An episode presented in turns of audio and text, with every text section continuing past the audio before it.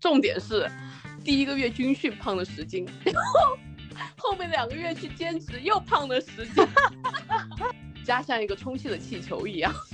是我万万没想到，竟然有初中的数学我不会做。于是他在上面做，我在下面用百度搜索初中如何解这道题。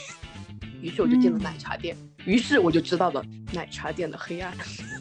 就是作为曾经的奶茶店工作人员来揭露奶茶的黑暗。在水果店，我又学习了，其实水果都是一批货色。我想过 好笑，但没想过这么好笑。你给他贴什么皇帝的心魔是吗？他说今天情人节你不送你女朋友花吗？说说得过去吗？你这么有钱不送她花？然后那个人可能被他点点悟了一般，说嗯，确实应该送花。他说我这正好有送那个卖给你。然后那个人就问多少钱，他说五百二。我们只有发现美的眼睛，然后买昂贵的水果。总结的太精辟了，甚至我我还可以俯下身帮你剪脚指甲，但是脚指甲比手指甲要贵。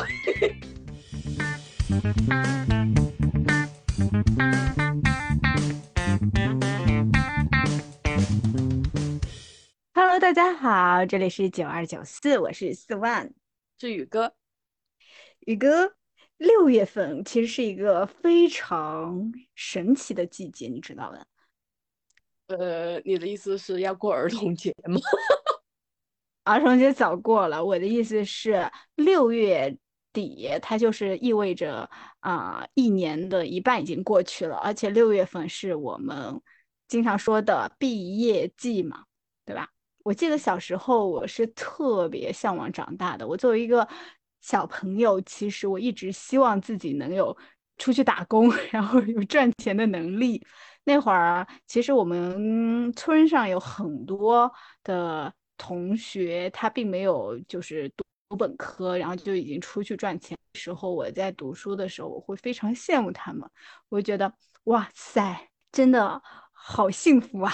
就是已经可以自己赚钱，然后自己想怎么花就怎么花。就那时候的概念是这样子的，呃，直到我毕业了才发现，哦天呐，职场真的是。太难受了，我当初也是很羡慕，就是就因为跟你差不多吧，就是很想赶紧长大，然后自己挣钱自己花。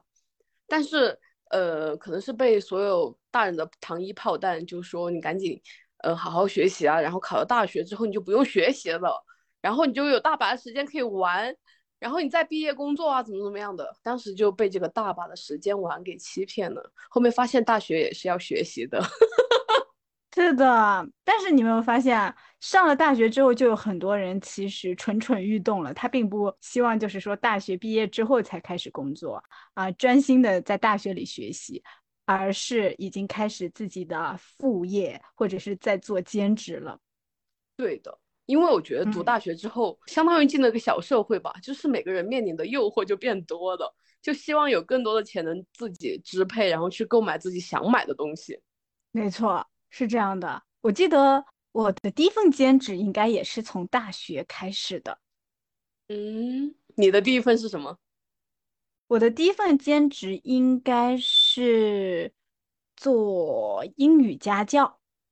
嗯，当时是怎么开始的呢？我记得是因为，呃，我非常喜欢的一部手机弄丢了。然后，其实我那会儿有跟宇哥说吧，就我超伤心的。那会儿刚有那个电容屏，然后是一部三星的手机，是我爸送给我的，我感觉还挺贵重的。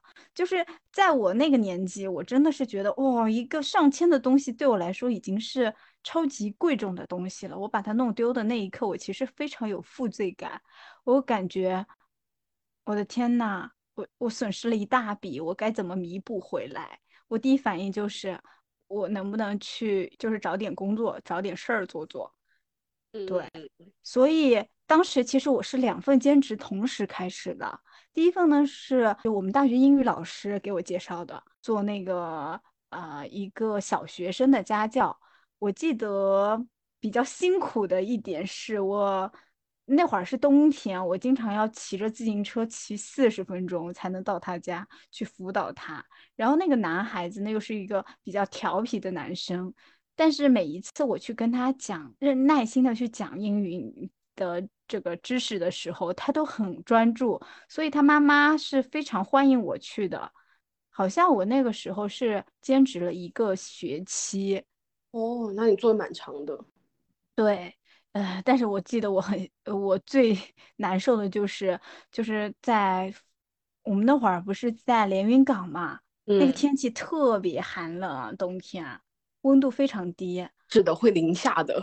对，就是。然后我们宿舍里可能只有我一个人 跑出去兼职这个事情，然后要骑车骑四十分钟，有时候我骑着骑到二十分钟或者骑到十五分钟的时候，我都会觉得，我的天呐，我怎么那么 累呀？就是我在干什么呀？怎么那么冷？其实你已经身体已经回暖了，但是还是会心里会觉得自己就就自怜的情绪，你知道，特别泛滥。但是比较开心的，我忍了，真的是，嗯，那会儿好像拿到了第一笔钱的时候是那个，嗯，有一天好像是最后一天，最后一次兼职了，嗯，就是这个小男孩的妈妈是，嗯，就给我递了现金，我当时第一次拿到从别人手上拿到好像是两千块钱的一个现金，我我好奇的点是，这都一学期一结账的吗？怎么能这样？是这样子的，真的。然后，但是拿到之后，我就感觉我不想再来了。对，嗯，这是我当时做的第一份兼职。另外一份兼职是，呃，好像就是因为我们那会儿大学有个第四食堂是挺大的，它其实，呃，那个食堂有好几层嘛，每一层都会有一些商铺。然后有一个是啊，中国移动入驻在啊入驻在这个里面，然后正好他们在招一个兼职的接待员，当时就是有印象的。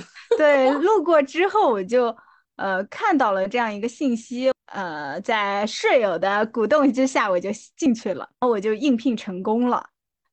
就好像也没什么技术，呃，技技术含量吧。就是我的工作就是每天，呃，好像是它是每个时间，比如说周二、周四周六，还是反正一周不会每天都要去，但是好像要去两到三次这样子，还是三到四次，我有点忘记了。工作任务主要是就是嗯，先去上班的时候穿上制服，然后。有客人来，有客人来就接待他到那个，呃，需要问问他需要什么服务，根据他的服务来选择把他引到那个工作人员那边，还是说引到那个自动的自助的一个机器那边，让他们指引他们操作，就是很简单的工作。对，然后还有一些工作可能是我可以直接帮他们处理的一个一些事情。嗯，对，那个时候好像。也蛮开心的，因为我记得当时有两个营业员，他跟我关系还挺好。就有一个女生是性格很爽朗的，另一个女生是一个很沉稳的。然后在沉稳的那个女生那边学到了一些业务知识，在爽朗的那个人那里交到了一些嗯有趣的故事。所以在这两份兼职对我来说还是蛮开心的。嗯，那我觉得可能大学生的兼职生活都差不多。我的第一份和第二份跟你就差不多，嗯，差不多地点吧。那，你说，我的第一份兼职是在我们大学对面的那个高中的食堂里面，嗯，做一个打菜工。打菜工，我是我有去。在你的窗口吃过不是打的饭吗？不能进的好吗？人家是对面高中学校，好吗？哦哦，我想起来省重点呢。我想起来了，因为这是个勤工俭学的职位，一开始他是要提交什么，就是好像是家庭收入证明，然后你才能去有这个工作机会的，就兼职机会。我最开始是没有这个证明的，然后一开始就相当于没有选上嘛，因为我们宿舍有两两个同学。他们都很想去这个地方，呃，他们是之前开过这个，这叫什么？这个证明嘛，他们就面试成功就进了，进进了之后呢，我就一直没有得到这个机会，我就每天听他们讲说那个学校食堂有多好吃，然后就很心动，你知道吗？特别想去，然后又很想体验兼职。那会儿是嗯，应该是大一上学期的冬天，就是快要放寒假的时候，就突然有一个人，他突然就嗯，我们学校的去做勤工俭学的人啊，他突然。要离职了，就是他不做这个兼职了，他好像是准备考那个跨专业考试，就是转专业考试，他会比较忙，他就没有空去做这个兼职，因为这个兼职是属于星期一到星期五每天中午和晚上都必须去的。然后我们宿舍两个人就作为我的情报员，就告诉我这个信息，然后让我第二天中午跟着他们一起去，嗯，跟那个食堂的经理好好说一下，说不定我就可以替补那个要离职的人的位置。我第二天就兴致勃勃的跟着他们去了，没有想到他那个人刚好那天就决定不来了，于是那个经理就说：“好吧，你赶赶快上岗。”然后 我就分分到了，我现在都还记得是打沙茶面的一个那个窗口。然后我现在一直很喜欢吃福建的沙茶面，就是因为当初 在那个窗口吃了很多，我觉得那个沙茶酱特别的好吃。但是做这份兼职的时候啊，我有个特别惨的经历，就是。呃，应该是因为冬天穿的衣服有点笨重，然后呢，嗯，在端那个沙茶面，它是属于在厨房里面煮好，然后把这个面端到这个窗口位置，然后有学生打这个面的时候，再从那个嗯这个煮好的大盆里面再把这个面给捞出来，再加单独的汤和酱。然后端面这个工作平时都是那个打面的，嗯，就是就是专门有一个食堂的阿姨，她会端。然后那天她好像正好去别的窗口帮忙呢，那个里面煮面的师傅煮好之后，他就说马上放学了嘛，让我把那个面端出来一下。我说好的，我去端的时候就被那个，嗯，那个火我忘记是火还是盆那个边，因为哦应该是盆，那个盆是靠着火边的嘛，然后是那种不锈钢的盆，它就被火烧的很烫。然后我的手就滋在，就滋在上面，就像烤肉一样，瞬间起个巨大的泡。对我现在都想起那个巨疼无比。然后忍着痛把那个那一盆面给端到了外面的窗口。从那天开始，食堂各个窗口的阿姨就对我特别的照顾，他们觉得我这个手特别疼嘛，然后就让尽量都安排我去做很轻松的那种打菜的任务。然后他们每天都会哦，但是在之前我入职之后的，一直到我嗯这个兼职结束啊，这些阿姨都对我特别好，他们每天都会问我想吃什么，然后那个窗口的阿姨就会留一份那个菜，然后等我们全部就是服务完学生之后就可以自己吃饭的嘛，他们就会把留好的那份饭给我，当然是针对每一个勤工俭学的学生，我就觉得那些阿姨真是天使。但是不幸的消息是，在我做兼职的两个月里面胖了十斤，是因为食堂实在太好吃了。我读大不愧是重点中学，真的是重点中的重重点是，第一个月军训胖了十斤，然后后面两个月去兼职又胖了十斤，加像一个充气的气球一样。你在那边兼职，他能有多少钱吗？我印象好像是时薪十五还是二十五，有一个五，具体的记不住了。因为好像，嗯，就是中午一个小时和晚上一个小时嘛。但是他包吃，对于我这样很能吃的人来说，这个就特别好赚，对，很赚钱，已经赚到了。这样子就好像是一个小时赚了三十的感觉。您说的有道理，哦，但是那会儿我们学校食堂其实，嗯，我觉得吃饭没有那么贵，嗯，我觉得十块左右是吗？嗯，对对对，我我应该吃不上十块钱，毕竟这咱是勤工俭学的人是吧？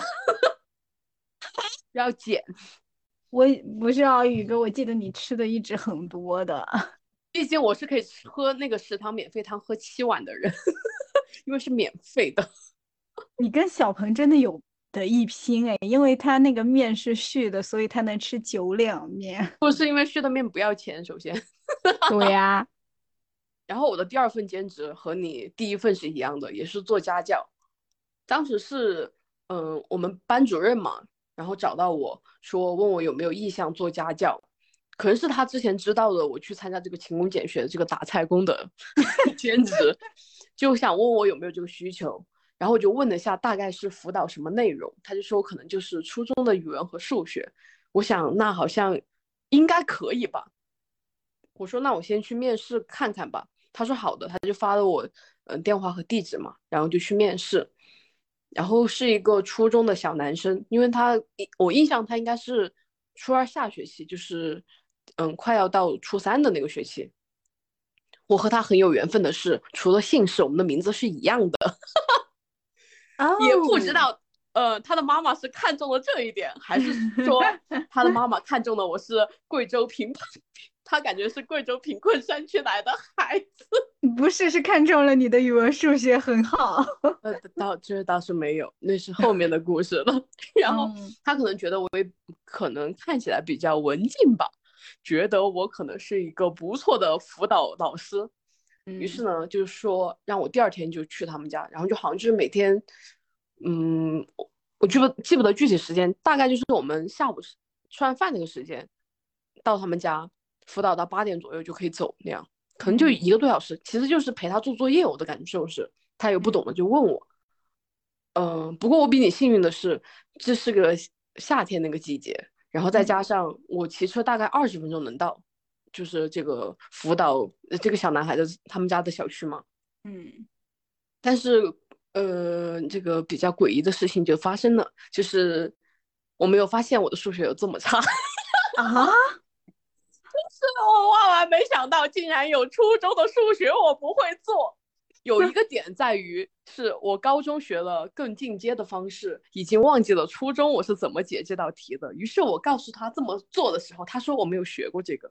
我当时就懵在原地啊，不是这么做吗？这个数学？然后我说我看一下你的标准答案呢，我一看答案是这样啊，没错啊。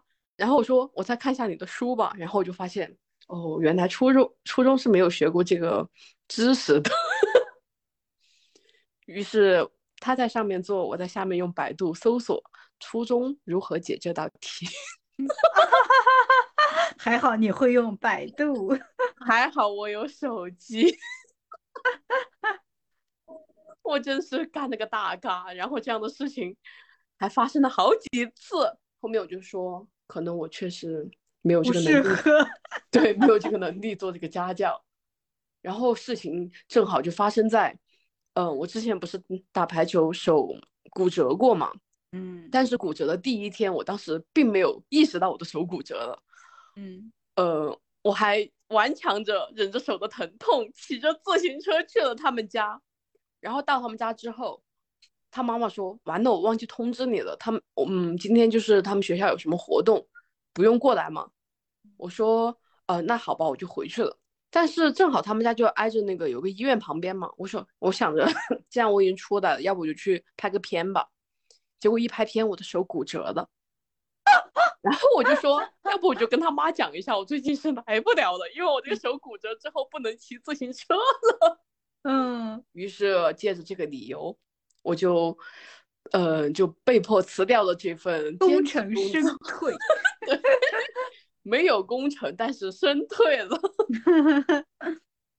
后面我就比你多了一样，就是在学校的兼职经历啊。嗯嗯，就是也是跟你，但是跟你一样的情况是，我把手机用坏了，甚至还不是我的手机。我当时就是我自己的那个诺基亚，不是已经被我摔的裂口了，然后嗯，就影响了它的摄像头，就没办法拍照了。然后我的暑假回家之后就。嗯，跟我哥借了一个他的手机，他手机是好的，但是他不用了，就闲置在那儿的手机。然后呢，我就用那个，嗯，借了他的手机之后出去旅游啊什么方便拍照嘛。后面就带到了学校，结果才开学没有几天，他那个要死不活的三星手机吧，它的缺点怎么又是三星？就对，就是很容易碎它的大屏幕。没有用两天的我，屏幕就碎了。啊！我当时心也碎了，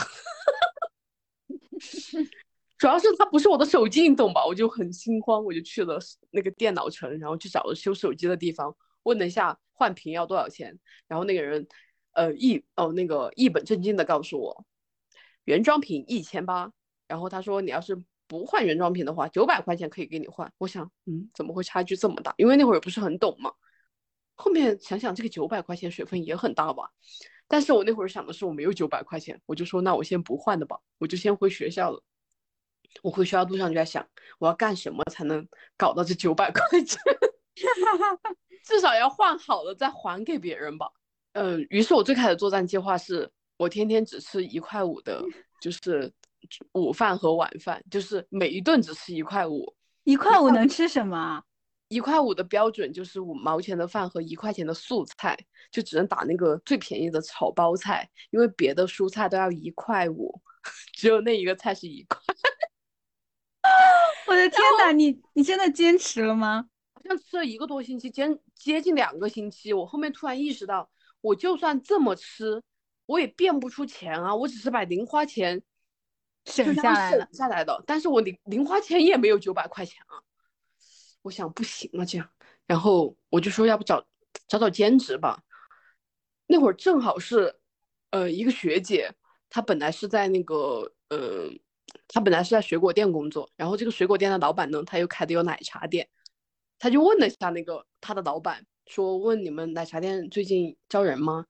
那个老板说要招人，他说正好推荐个人给你吧，然后就把我给推荐进去了，于是我就进了奶茶店。于是我就知道了奶茶店的黑暗，快，就是作为曾经的奶茶店工作人员来揭露奶茶的黑暗。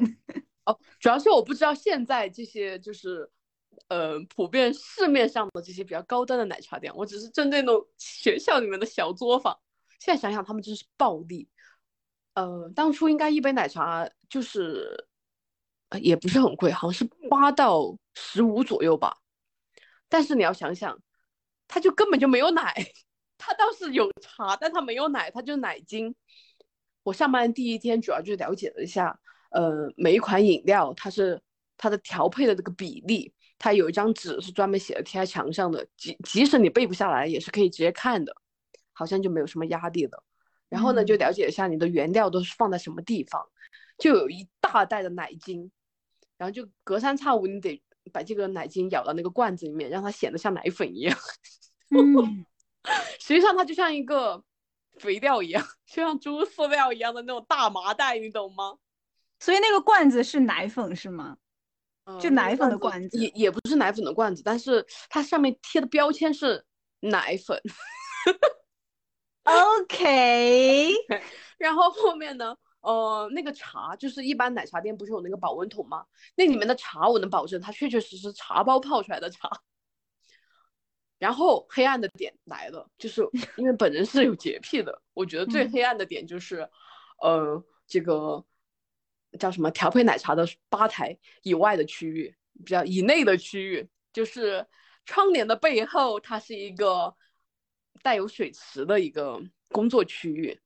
同时也是仓库，然后这个时候呢，你这些珍珠以及各种小料就需要在这个地方诞生。比较黑暗的呢，就是黑珍珠一般的珍珠。这个珍珠是怎么诞生的呢？首先，它要从从那个冰柜里面拿出来煮，煮完之后，这个珍珠为什么能通过吸管一颗颗的吸起来？是因为它需要洗，就是煮完之后，它会像吸米一样很粘连，你不冲洗它的话，它就不太容易。就是颗颗分分明，嗯嗯嗯，对。然后洗的时候呢，那肯定是会用到手的。本洁癖呢，肯定是会洗干净手再去搓的。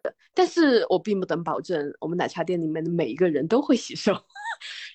还有呢，就是洗珍珠的那个池子，它同时也会洗拖把。什么？反正咱就是在奶茶店打工之后，再也没有在这家奶茶店 买过奶茶。我是不是还去你那个奶茶店买过奶茶？但是我当时肯定是跟你讲了的，就是应该你不会选择珍珠的。我后面在他们家，嗯，再买过的饮品可能就只有什么双皮奶啊什么的。虽然知道是什么奶精冲冲出来的，它可能就是呃半成品的粉状，然后冲冲了之后冻起来嘛。但我觉得这个东西，它这个过程比较干净，就没有接触什么奇奇怪怪的地方。反正自从这个事情之后，我就很少吃珍珠了。呃，我在这里先声明一下，我不保证每一家奶茶店都会这么做，只是当时那个可能学校条件有限嘛，是吧？嗯，我们要原谅这个呃赚的盆满钵满的老板。太黑暗了，太黑心给我发了工资的。所以你在奶茶店能赚多少钱？奶茶店就很便宜了，奶茶店的时薪好像是十块钱吧，我印象是的。然后它是属于你去面试的时候，他就会让你，嗯，交一张课程表。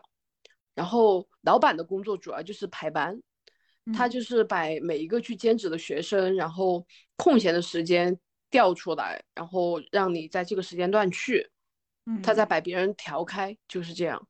他就做了一个嗯强大的管理者。时间管理。是是的，然后后面我又有幸的去了他们家的水果店做了一段时间兼职，嗯，在水果店我又学习了，其实水果都是一批货色，快说，就是水果店不是通常会有那种十块钱的苹果和五块钱的苹果吗？嗯，但是他们其实是一箱苹果，我只不过好的苹果挑出来是卖十块，只不过他们。长得不一样的标签而已，它这个标签呢是人贴的，就是本人。就是我当时的工作就是把同一批水果进来之后，把不好看的选出来，把小的选出来，然后大的就会贴上那种精美的标签，它就成了上等人，上等苹果。然后他们就会去一个区域，然后剩下的可能就懒得贴标签了吧，然后就随便就放在另外一个台子上了，他他们就显得很便宜，但实际上他们是一样的货。果然，这个世代商人都很奸，奸商奸商，无奸不商，真的是，也是省下了不少钱。是的，如果我作为商人，我可能也要这么做。学到了吧？就可能我们没有黑，但是是有人这么黑的。是的，我怀疑大部分人都会这么做。嗯。我就是贴了这次标签之后，我认识到，我意识到，应该很多时候都是这样，很多东西就是大家看到表面好看的，确实就是人性，嗯，人性他就会这样，他就是喜欢完美的事物，他就是会为他们买单，然后人家这个奸商，人家是抓住拿捏住你这个性格的弱点，心理，嗯，对，就这样子的，嗯。这么一说，我大学的时候其实也做过其他的兼职，但是是和我们室友一起的。比如说，你们干什么来着？比如说，我们呃一起摆过摊，因为我们宿舍有一个女生是非常会手工的，她会做手工的簪子。然后那会儿大学里有那种跳蚤市场。然后他就会带着他的那些手工一起去摆摊，还有我也做过卖美发卡，那会儿好像就是呃美发卡就是这个卡的利润还蛮高的，就是他们会找到学生，然后问你愿不愿意做，我们当时就想做就做呗，然后就一挨个的去啊一些宿舍去敲门问问他们需不需要，但最后其实没卖出几张。都砸手里了，还有就是我们一起贴膜，我不知道那会儿其实挺流行那种帮人贴膜的这样，而且我觉得学校这个市场，嗯，应该是 应该是人很多的，就首先他那个学生的流动性很大嘛，他时时刻刻可能都在学校里面串，嗯，而且是的，基本上读大学每个人都有手机。而且中国人最喜欢贴膜，那会儿贴膜真的超流行。像现在肯定就是有那种傻瓜式的，就是你把它有个框，然后你就盖上去就可以了，每个人都可以自己贴。但那会儿好像就有那种祖传多少代 贴膜技术什么的，你知道吗？你们是第第几代啊？然后我们是去淘宝上找的，呃，很多那种就是那膜就大概只卖一块多，但是我们每次帮人贴膜是。收费十元，就说到这个，我就想到一件很糗的事情。当时我们每个人都会做嘛，嗯，就是帮别人贴膜。有一次就是赚了一个学学妹的一个钱，那个学妹呢就住我们宿舍楼下，她就上来说学姐帮我涂贴个膜吧，然后这个工作呢就分配到我了这里。我当时就开始十张膜才给他贴好是吗？没有，我开始贴膜了，因为我觉得挺慎重的啊，帮我们学妹好好贴个膜。结果就是 贴完之后，我说学妹你看一下，然后哦学妹看了一下，嗯不错，然后走了，没有给钱啊？呃给钱了给钱了。后续他回到他的宿舍，然后再问我学姐好像膜没贴上，就是我想过好笑，但没想过这么好笑。所以你给他贴什么皇帝的心魔是吗？对，皇帝的心魔，什么鬼啊？关键我反正我也不知道，我也不知道，就是我也看不出来，其实这个膜没贴上。呃，所所以说你这个眼镜是没有戴是吗？我我觉得特逗这个事情。我要是他，直接打幺二三幺五举报你们了。虚假销售，后面只能就是再重新贴一个膜，但这件事我记忆犹新。就是我无法想象，就一个人对着我的手机屏幕一顿猛操作，粘过来粘过去，然后撕过来撕过去，最后我的手机屏上啥也没有，这是什么体验？就有种我带着我手机去了一趟。嗯，SPA 店，然后做了一顿马杀鸡。我的手机跟我说它挺舒服的，这个形容绝了，特别到位。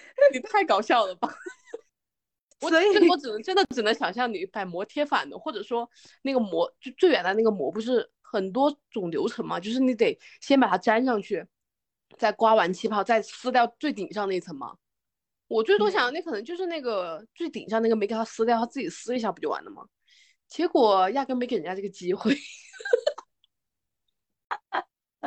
我也没有想到自己会这样，因为那不是我第一次贴膜，但是却是 这么的，但是是印象深刻，就是短暂的职业生涯中的一个 爆点。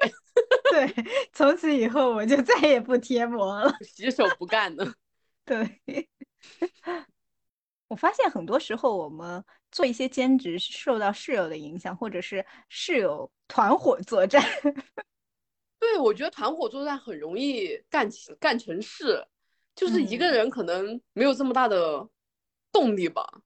对，就是我是属于很懒的那种人，而且我也不会去想有什么卖点，或者有什么可以挣钱的点。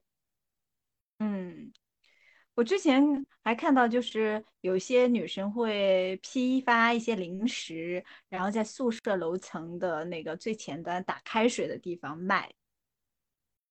哇，我我我是看见说有人就是代购那种校外美食，他他就像团长一样，你知道吗？就是现在那种小区团长，他相当于走量，然后薄地多销。他一个人去进一批那种什么，比如说罗森的早餐店的。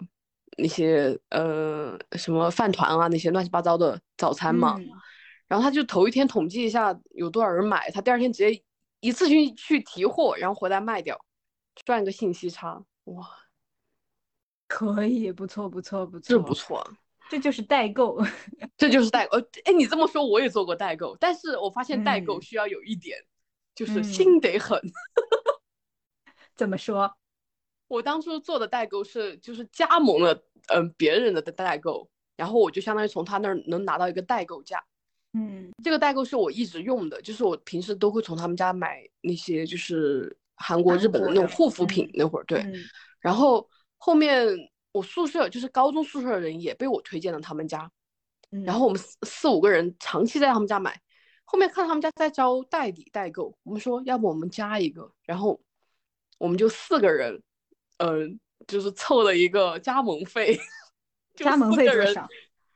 我有点记不得的，但是不是很贵，就是几百块钱吧。它相当于就是收给你一个嗯代理价，你以后拿所有东西都是代这个代理价嘛。就可能比你自己买会便宜个四五十块钱。我当时觉得，嗯，太好了，这个钱我自己买几样东西就回本了，就是本着一个想自己从这个里面拿货的原原则，然后我就和他们一起加盟了。加盟之后，我们几个就共用那一个账号嘛，然后大家就发自己的朋友圈，让大家到自己这个店里面买东西啊什么的。但是每次一有人来问价的时候，我就很很纠结，因为来问的都是自己的朋友嘛，我就不太好意思下下狠手。嗯，就基本上每一件我可能就加一个五十五块十块的。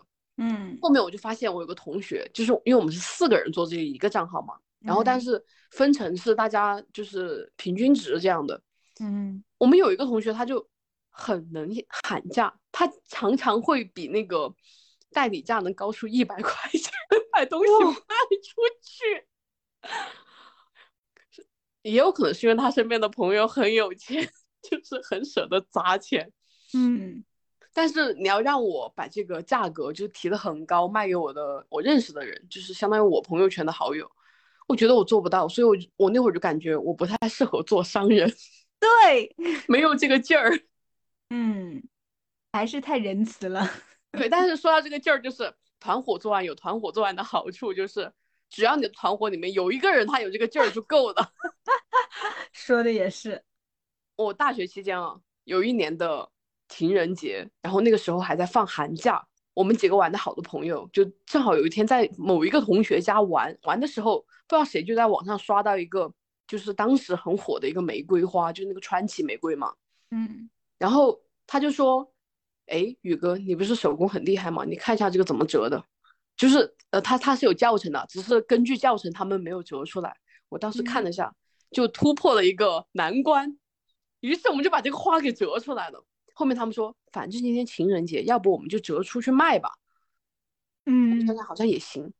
就从我们所有材料都是从他们就是一个同学家拿的他们家的废弃的那些什么卡纸啊，什么乱七八糟的。”然后还有一些铁签子，好像就出去买了一个胶水一类的东西，基本上都原地取材，可能就成本不出十块钱。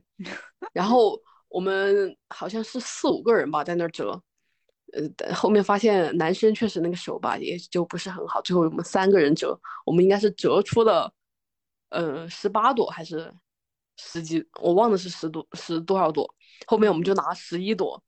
哎，是十一朵，应该是十一朵吧，一生一世嘛。那会儿讲，嗯，就包成了一个花束。这个时候呢，我们就说，我们要不找个冤大头？当然，这个就是那那个很狠心的同学。首先，他没有出什么劳力，但是他出了他的朋友圈，他找到了他朋友圈里面唯一的一个富二代，跟他说：“今天情人节，你不送你女朋友花吗？说说得过去吗？你这么有钱，不送她花？”然后那个人可能被他点点悟了一般，说：“嗯，确实应该送花。”他说：“我这正好有束那个卖给你。”然后那个人就问多少钱，他说五百二。我们就拿着一束紫玫瑰卖了五百二十块钱，果然是冤大头，真的是冤大头。他最开始还跟他讲的，说是我本来是准备讨个吉利卖八百八，但是看着我们是好朋友的份上，卖你五百二吧。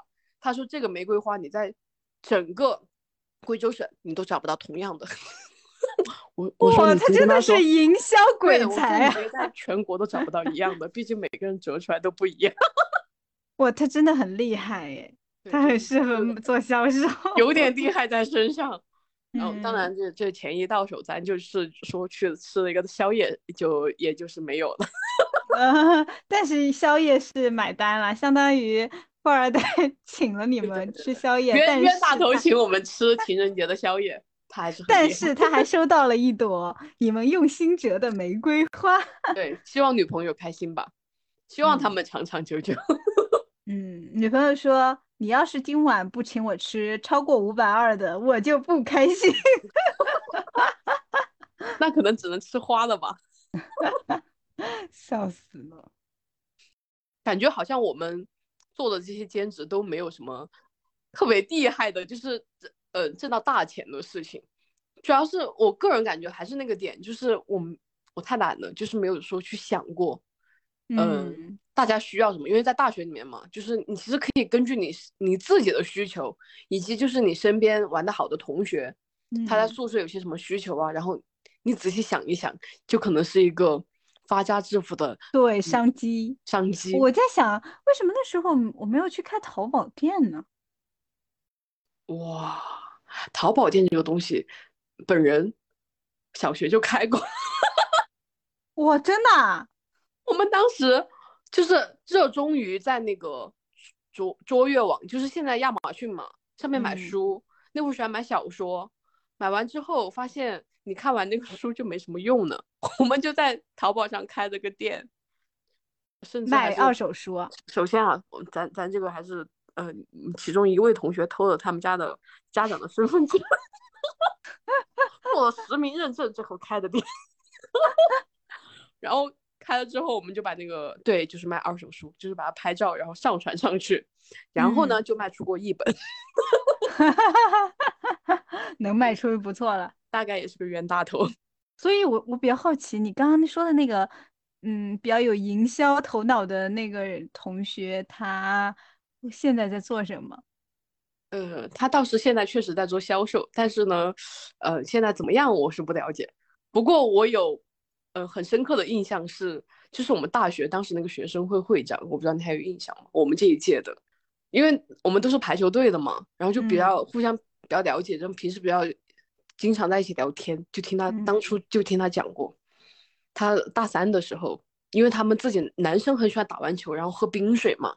嗯，然后还有就是那种打游戏，夏天晚上很喜欢喝冰水，但是很多人都不愿意下楼买，嗯，他就觉得嗯这是个商机，于是他和他的同宿舍的人就出去买了个二手冷柜，就那种冷藏柜，然后在网上买那些饮料冻进去，他们就负责送货上门，嗯，于是赚了一大波，就是别就嗯把那个他们宿舍那个呃，就是打了一个广告嘛，相当于他还只做本楼栋的生意，就就是很小的范围内，嗯，但是大家都很有这个需求嘛，嗯，他就有这个生意。后面他赚到了第一波钱之后，他又想，他长期他打那个作业，觉得每次要去那个打印店很烦，他觉得肯定大家都这么想的，然后呢，他又拿他挣的钱去买了一个二手打印机，嗯，又在宿舍贴广告。后面就是这个，因为打印需求是每个学生都有的嘛，特别是那种临近毕业呀，或者是学期期末的时候，然后你要打你的那些实习报告什么乱七八糟的。打印店说实在话确实有点贵的，因为他就是吃准了你不得不打这个东西，你不打你能怎么办？然后你就得花这个钱，然后他们就吃一个那个物美价廉的 优势，然后就通过。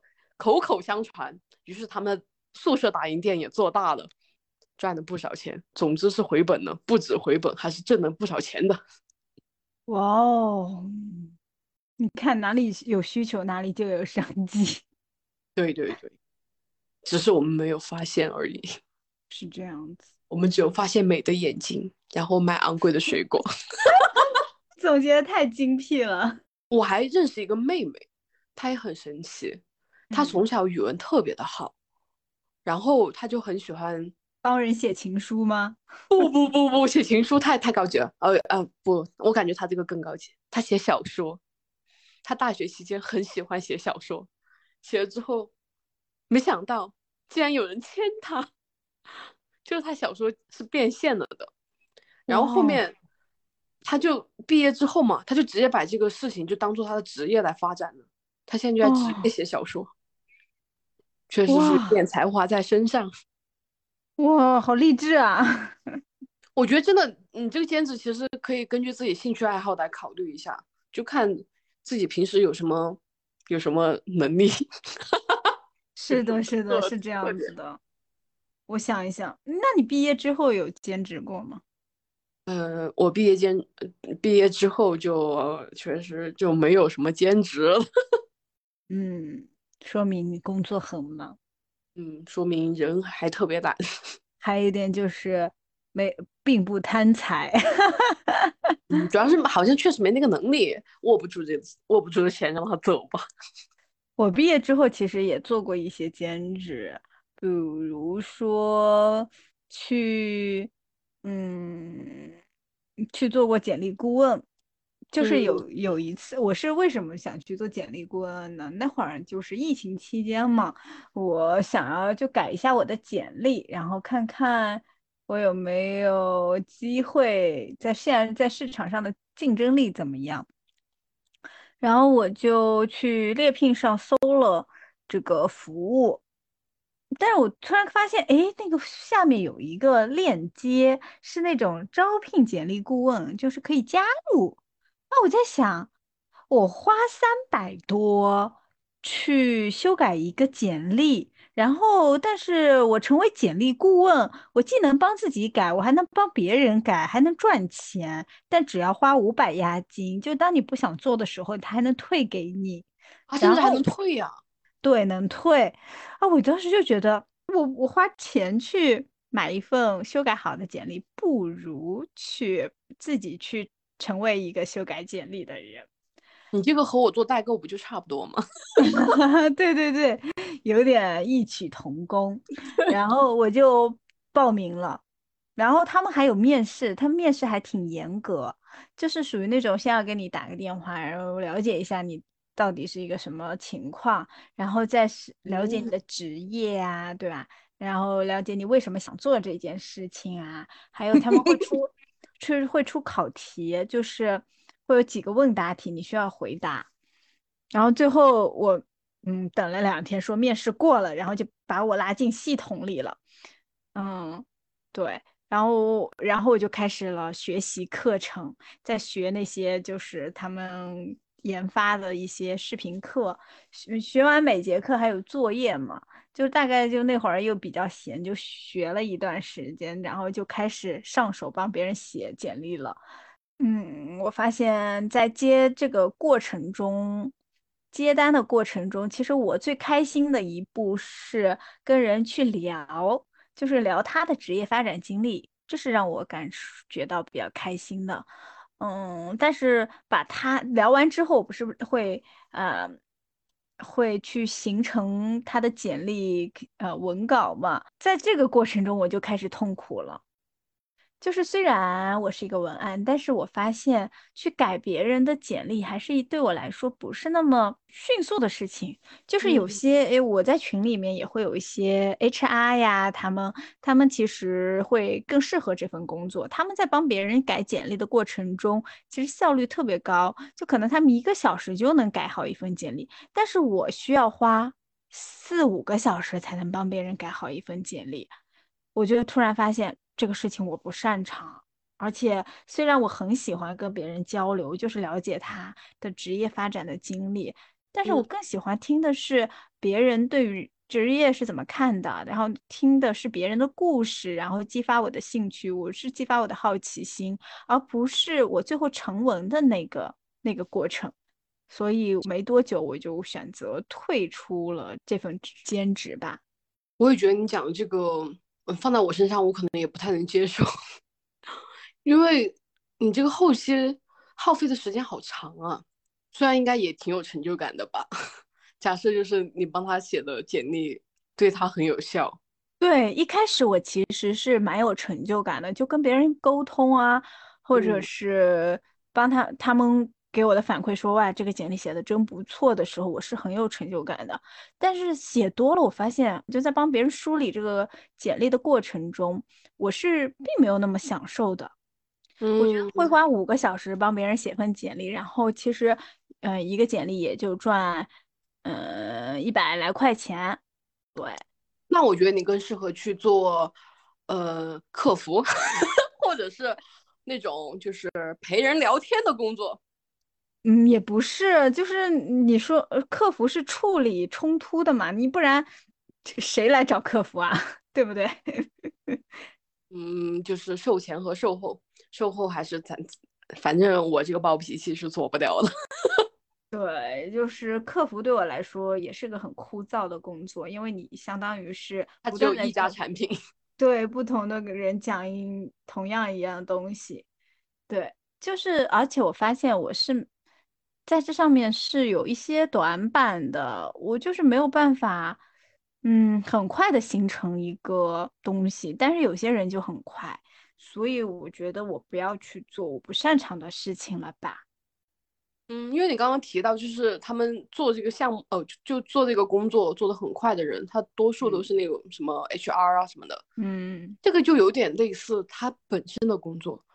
然后我觉得这个就像是他只是找一个他的灰色收入而已，就是他利用他的 本职工作做的一些私活一样。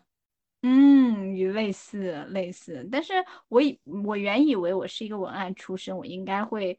很快就能解决这些事，但是我发现我并没有。嗯，所以说每个人每个螺丝钉有自己打螺丝的地方。对，是这样子的。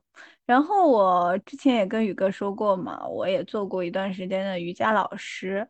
那为什么去做瑜伽老师呢？是因为二零一九年的某一天，我突然意识到我的体态真的不太好。嗯，但是我又想去。嗯，好好的锻炼。我是一个不太喜欢激烈运动的人，所以我就选择了，要么我就去学学瑜伽吧。对，正好也调整一下自己的体态。嗯，嗯然后就在家附近找了一家瑜伽馆去体验了一下。体验完之后，我觉得还挺不错的。当时就被销售给忽悠了一下，也不是，就是一下子买了五十节课。对。五十节课买完之后，呃，其实第二天我还是有些呃肉疼，但是想着这样子，我以后每天都或者每周会有两次会来做这件事情，也挺好的。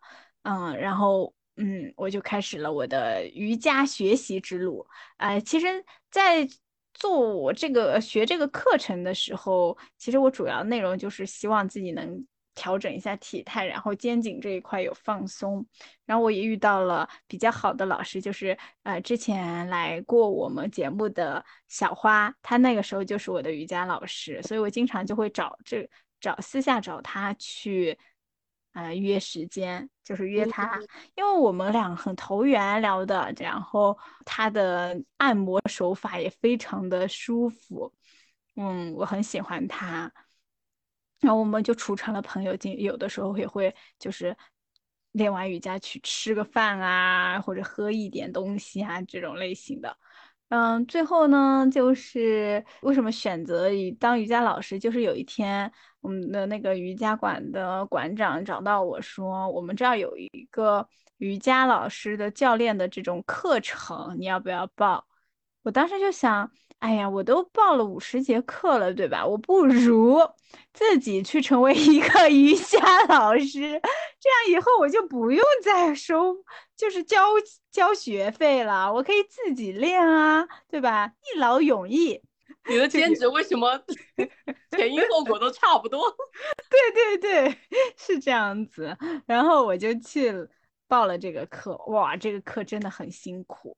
就是你早上八点开始练，要练到十二点，就一直这四个小时你重复的在练动作，要练这么久啊？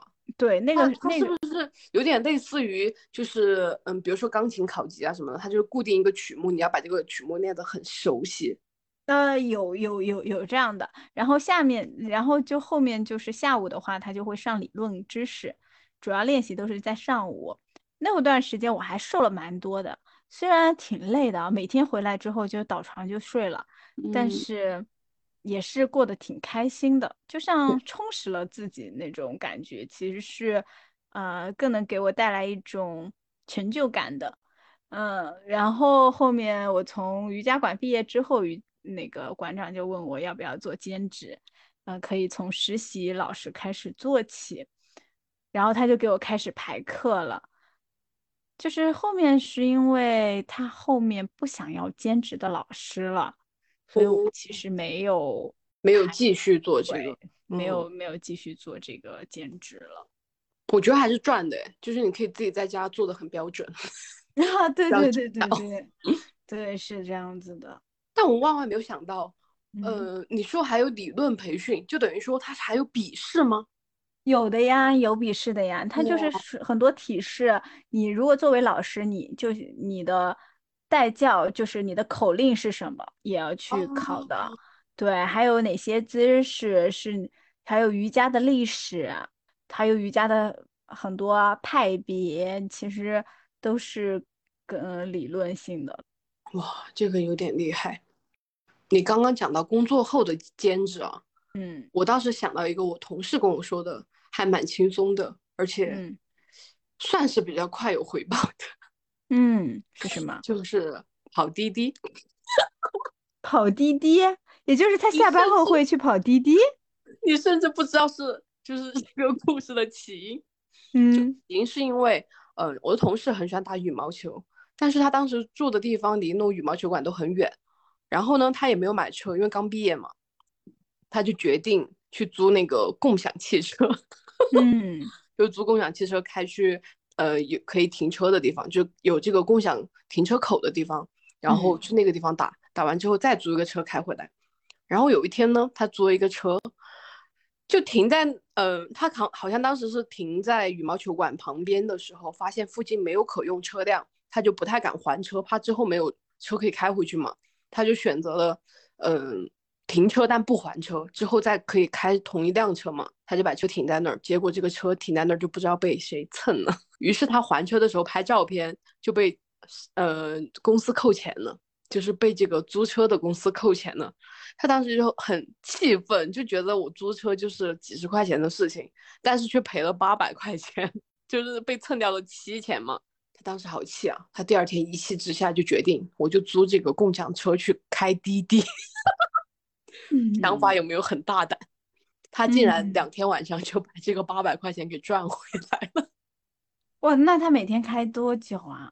他好像是下班吃完饭，嗯，我预估可能七点左右吧，开到十二点左右。哇哦！然后后面他就尝试过去做滴滴代驾，他说代驾好像更挣钱。但是我觉得这两个都比较适合男性吧。如果是晚上啊，特别是代驾，因为代驾你接的那个人肯定是喝醉了的。嗯，就是普遍情况下，多半是男生，就是男性那个甲方会比较多嘛。就是他喝醉的情况下会找找代驾，然后如果是女生晚上单独去接这样的单会比较危险。也不一定是喝醉了，就是喝了酒了而已。嗯，喝酒他确实就是他都不能开车，就是他也可能控制不了自己其他行为吧，就可能会需要注意的。然后有些人他只要稍微喝一点，他就不能开车了嘛，对吧？按道理是他喝一点就不应该开车。对啊，所以他就会嗯找代驾嘛。但其实他也就喝了一点点，嗯，还蛮多的，是会比较多。但是我整体觉得，呃，一一般这个代驾点时间都会比较晚。如果女生要做的话，还是要就是你要有一定的防身术吧，在身上，以防万一嘛。很多事情都是这样的。然后我觉得女生比较建议的就是，你可以白天开顺风车，就特别是那种通勤时间很长的，你可以试着，呃，如果你是自驾上下班，你可以试着发一下这种顺风车的单。因为我当时在苏州的时候，嗯，就是隔壁小区一个也是一个姐姐的车，就打她的顺风车上下班。因为顺风车会比较便宜嘛，然后，嗯，对于我来说，我也比打车便宜。然后对于她来说，她也是本来就是一个人上下班，然后座位都是空的，然后他又自己要浪费这个油费嘛，他也可以挣到一部分的油油费。嗯，对，顺风车蛮适合这种就是远距离上班的。嗯，我发现这样我做的兼职都不怎么赚钱，但是。嗯，很多人做的兼职就很赚钱，这是为什么呢？其实我觉得你那个瑜伽老师蛮赚钱的，就是，呃，你把你的体态练好了，这是一笔 无形的资产。资产，谢谢你哦！怎么突然吹起来了？太搞笑了你啊！我觉得兼职它可能。本身也不是为了挣大钱吧，是吧？哎，这不是我。据我所知，有些人的兼职比他主业赚的也更多。但是我觉得，其实我认识的很多小区团长，他们也能挣很多钱。而且我以前不太了解他这个，就是团长是通过什么来挣钱。我我想可能他就是走单吧。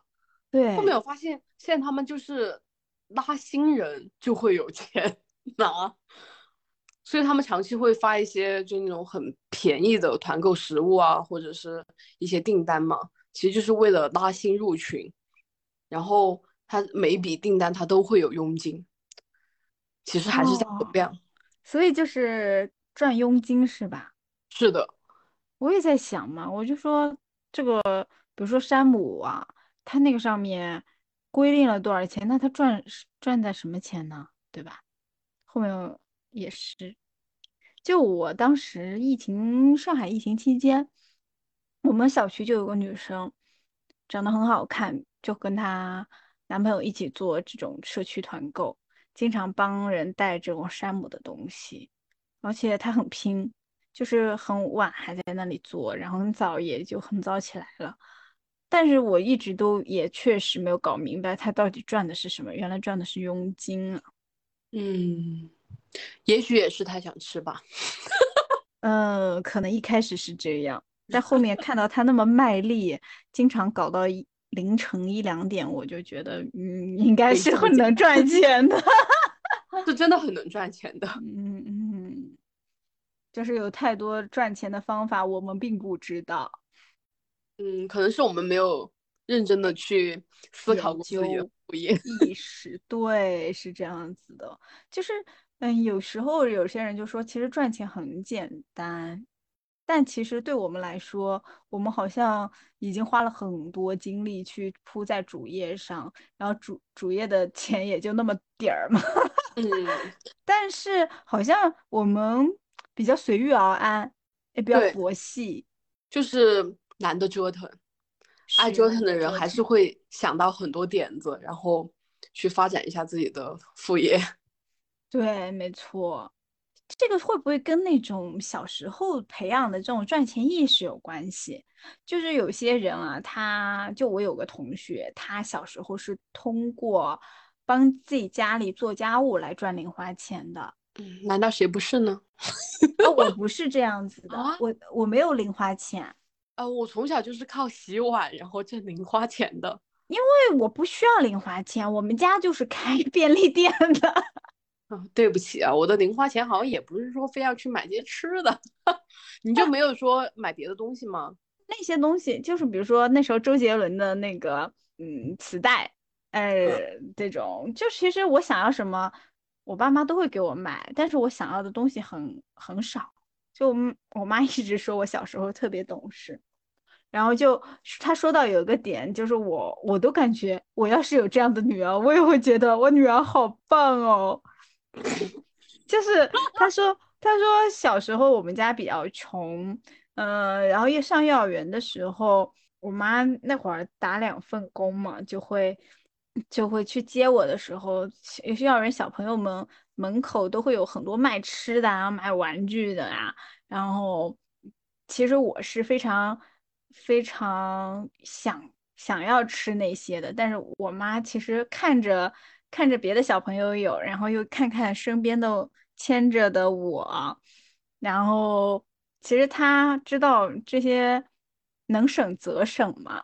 然后我就跟我妈说：“妈妈，我们回家吃萝卜，萝卜也很好吃。”救命啊！你怎么像《陈情令》里面的那个小孩？真的就是。我那小时候特别通人情，我能立马 get 到我妈的情绪，然后还能还能就是说出那种 情商很高的话。呃，就是这是瑜伽给了你自信，这么自夸的吗？我真的觉得我现在我现在是做不到这个样子。我小时候你这么说啊，我不仅是。嗯，就家里面给我创造的职位就是去洗碗，可以换零花钱，就挣零花钱。我甚至还自己创造了，就是卖点，就比如说我可以帮你剪指甲，然后一个指甲盖是多少钱？甚至我我还可以俯下身帮你剪脚指甲，但是脚指甲比手指甲要贵。然后我的爸爸很享受我的服务，所以他总是会花钱买单。哦，可以可以，嗯，我不知道你有没有读过一本书，叫《小狗钱钱》。哦，当然是买了，但是还没有开始阅读。嗯，它其实讲的就是主人公在钱钱一只小狗叫钱钱的一个引领下，然后慢慢的掌握了赚钱的方法和密码，就是我感觉就是一个嗯财富意识的打开，嗯嗯，很推荐这本书给大家。呃，刚刚讲到说，就是我们找的兼职不是都不太挣钱吗？嗯，然后我觉得，如果大家是有兴趣去找兼职，会去寻觅一个第二职业的时候，还是要警惕一些的。就是那种提前让你交钱的，千万不要去。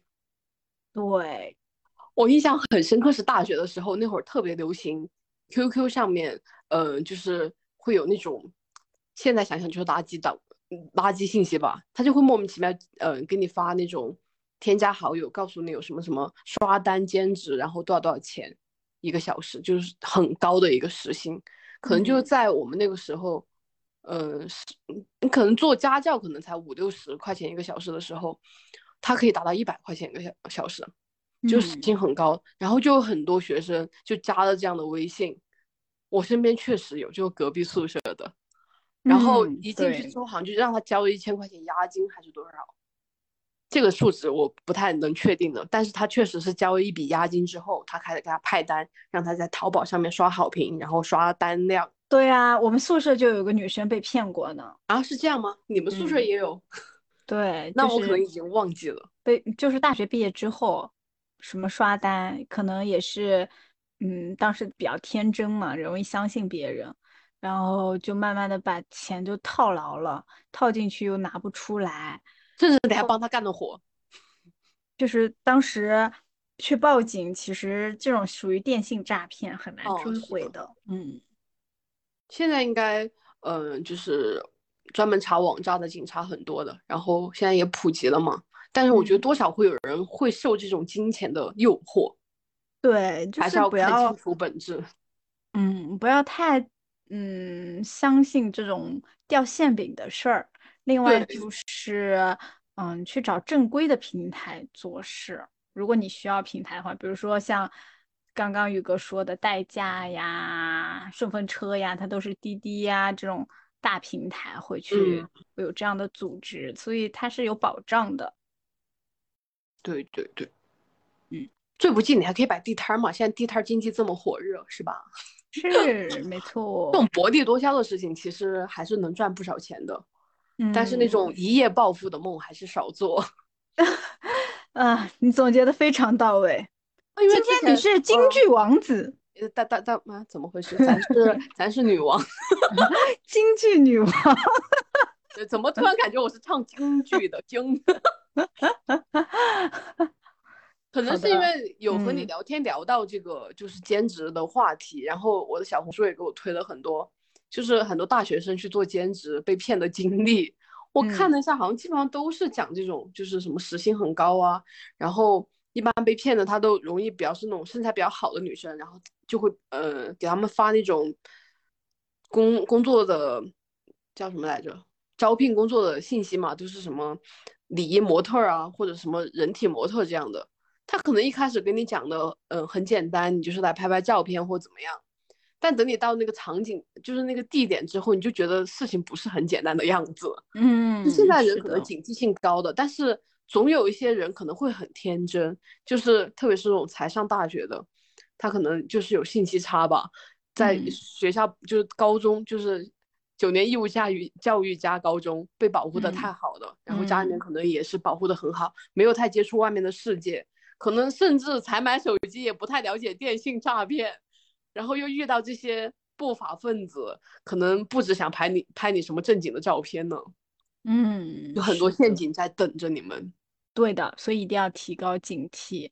你在做一件事情的时候，你最好找一些就是知识方面超过你的，就成熟度啊超过你的人去问问看这个事儿能不能做。对对对。而且我觉得，呃，假设是大学生啊，就是你做兼职的，也可以，你做任何兼职都跟宿舍人报备一声吧，就是大家有个照应，至少知道你去哪儿了。假设你回不来，或者或者是什么奇奇怪怪的情况，还有人能帮你。对，是这样子的，因为大学生很容易去做这些事儿，因为大学呃也也比较容易被骗嘛，对吧？对对对，好在现在我觉得法治的力度还是蛮强的。像我们，嗯，刚毕业那几年，传销不是特别红火吗？嗯，我认识的很多人都莫名其妙被拉进了传销组织，甚至可能是你只是回了趟老家，去了个亲戚家，结果不知道亲戚全家都已经进组织了，然后你就被迫被他们全家拉进组织，不放你回家。对，这样的事情太多了。嗯，感感恩这个社会，现在在逐渐变好。是的，就是希望大家能平安的挣到钱。对，就是大家可以去尝试不同的兼职，也可以去在呃别人的需求中发现商机，这些都我觉得是年轻嘛，就是要勇于尝试，但也要学会保护自己就行。嗯，我觉得这样的生活会变得很有趣，就是在你经商吗？也不是经商，就做任何兼职的时候，你都会接触到外界嘛，然后可能就会认识不同的人，你就会了解到更多的呃新鲜的事。就我还蛮喜欢这种感觉的，是的，就是打开你的认知，发现啊，世界其实这么大。对，原来初中数学题是这么做的，我都忘了。The callback 厉 害，真的。好的，那我们今天就到这里啦，拜拜，拜拜。喜欢我们的话，可以给我在评论区留言哦，或者多多关注我们，或者把我们推荐给你身边的朋友。嗯，那就我去留言吧。拜拜拜拜拜。